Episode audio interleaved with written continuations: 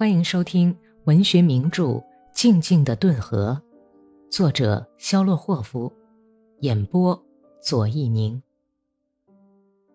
第一百一十五集，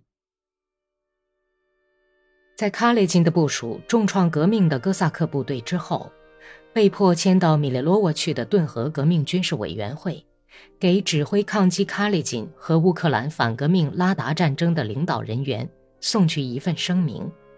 内容是这样的：哈尔科夫，一九一八年一月十九日，发自卢甘斯克第四四九号，十八时二十分，顿河哥萨克革命军事委员会，请您把顿河地区内容如下的决议转呈彼得格勒人民委员苏维埃。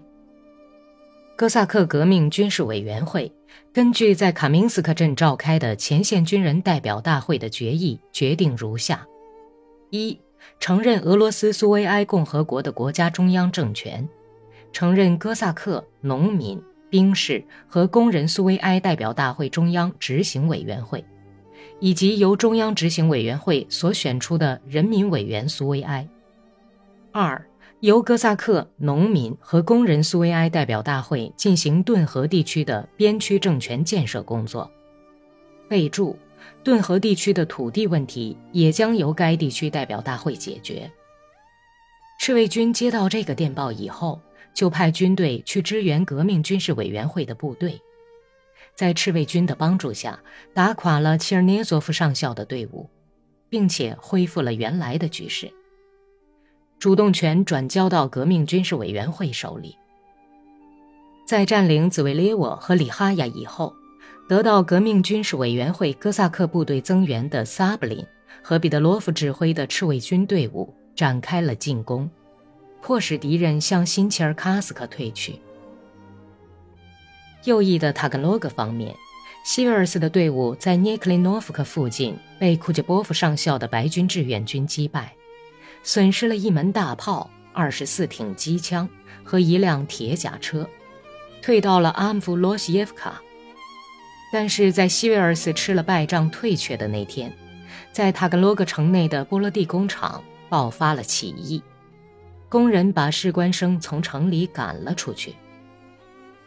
西维尔斯恢复了元气，转入进攻，并发展了攻势，把志愿军压到塔格罗格。形势变得越来越有利于苏维埃的军队，他们从三方面包围了白军志愿军。和卡列金杂牌队伍的残部。一月二十八日，科尔尼洛夫打电报给卡列金，通知他志愿军即将放弃罗斯托夫，向库班河流域转移。二十九日上午九点钟，在将军府召开顿河军政府成员紧急会议。卡列金最后一个从自己的居室来到会议厅，他沉重地坐到桌前。把一些文件挪到自己面前，他的两腮的上部由于失眠变成蜡黄色，无精打采的忧郁的眼睛下面一片阴影，瘦脸仿佛是被微火烤的焦黄。他慢腾腾地看了科尔尼洛夫的电报，看了正在新切尔卡斯克北面抵挡赤卫军进攻的各部队指挥官的战报。他用宽大的白手掌。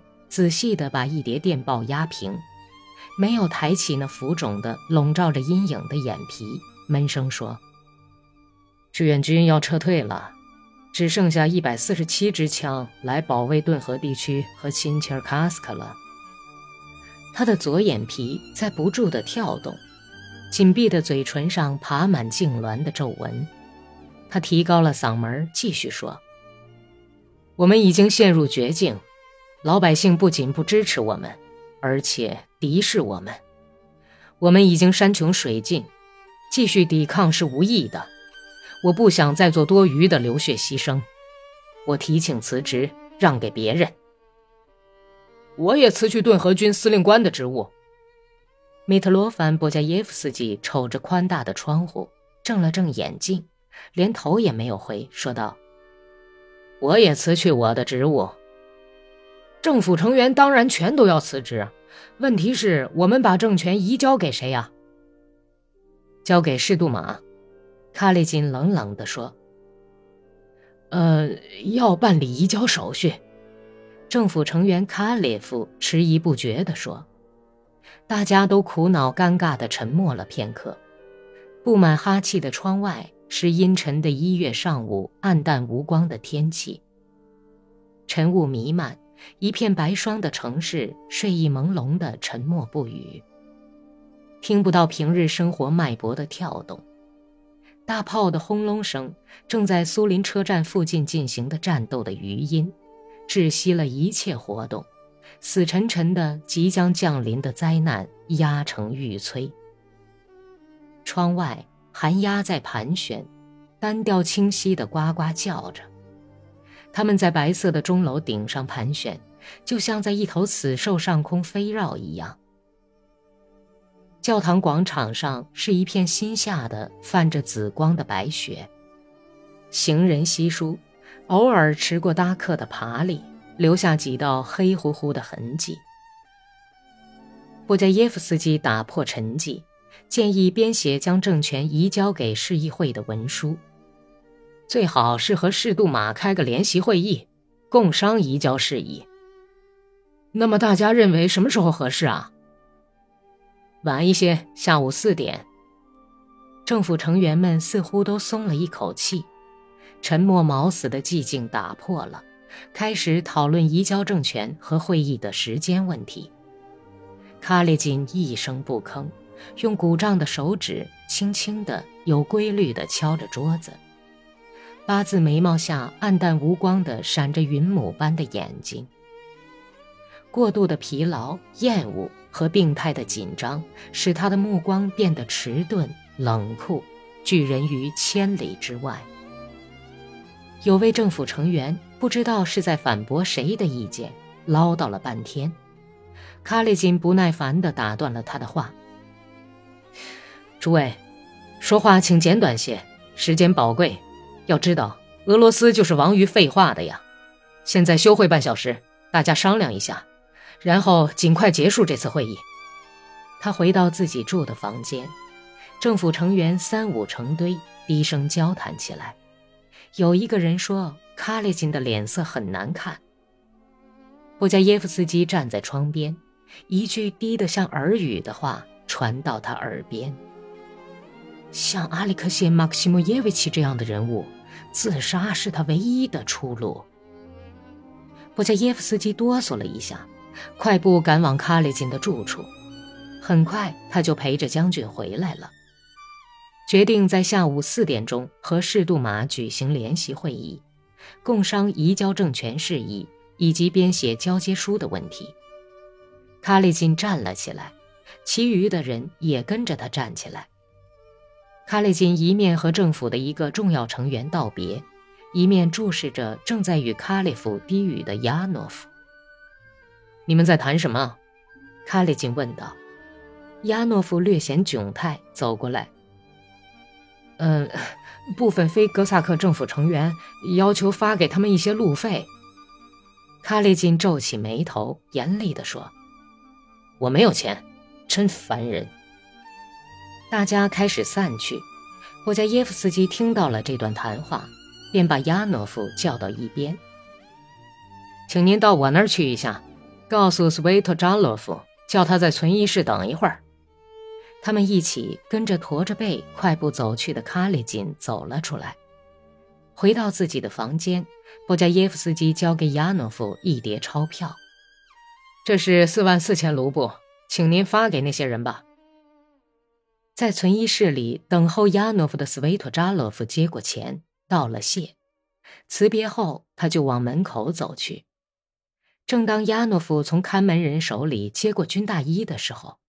听见楼梯上一片叫喊声，他回头看了看，看见卡列金的副官莫尔达维斯基正顺着楼梯飞跑下来。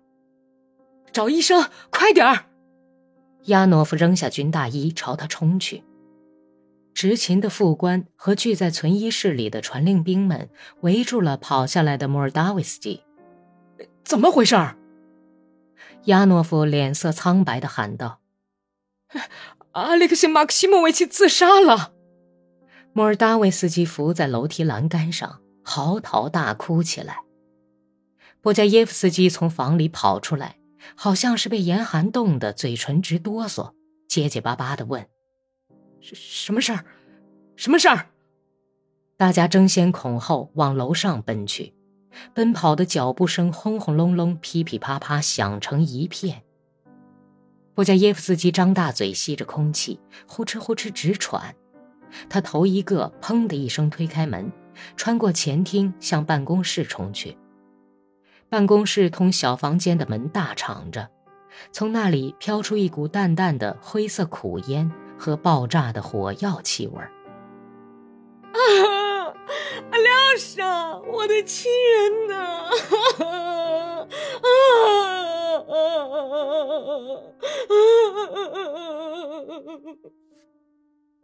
传出了卡利金的妻子变了声的可怕的透不过气来的哀嚎，波加耶夫斯基好像要闷死了似的，撕开衬衣领子，冲进小房间。卡列夫弯着背，紧握着暗淡的镀金窗户把手，站在窗边。他的肩胛骨在背上的外衣里面痉挛地伸缩着，全身都在哆嗦，哆嗦得很凶，间隔很长。成年人闷声的像野兽嚎叫似的大哭，使布加耶夫斯基几乎站立不住。卡列金直挺挺的仰面躺在一张军官行军床上，双手放在胸前，脑袋略微朝墙那边歪着。雪白的枕头套使他那发青的湿漉漉的额角和紧贴在枕套上的脸颊显得更阴森。眼睛半闭着，似睡似醒，表情严厉的嘴角痛苦地歪扭着。妻子跪在他脚边痛哭，粗野的拖着长声的哭嚎，令人心碎。行军床上放着一把手枪，一条欢快的暗红色的涓涓细流曲曲折折顺着衬衣从手枪边流过去。军服上衣整整齐齐地挂在行军床旁边的椅背上，小桌上放着一只手表。布加耶夫斯基一溜歪斜地跑来，跪到床前，把耳朵贴在还有热气、柔软的胸膛上。他闻到了一股像醋似的强烈的男人的汗味儿。卡列金的心脏已经停止了跳动。布加耶夫斯基。在这一片刻，他的整个生命都聚集在听觉上，贪婪地谛听着，像是只听到小桌子上手表清晰的滴答声，已经死去的将军的妻子沙哑的呜咽声，和从窗外传来的不祥的、急切的、寒鸦的悲啼。本集播讲完毕，感谢收听。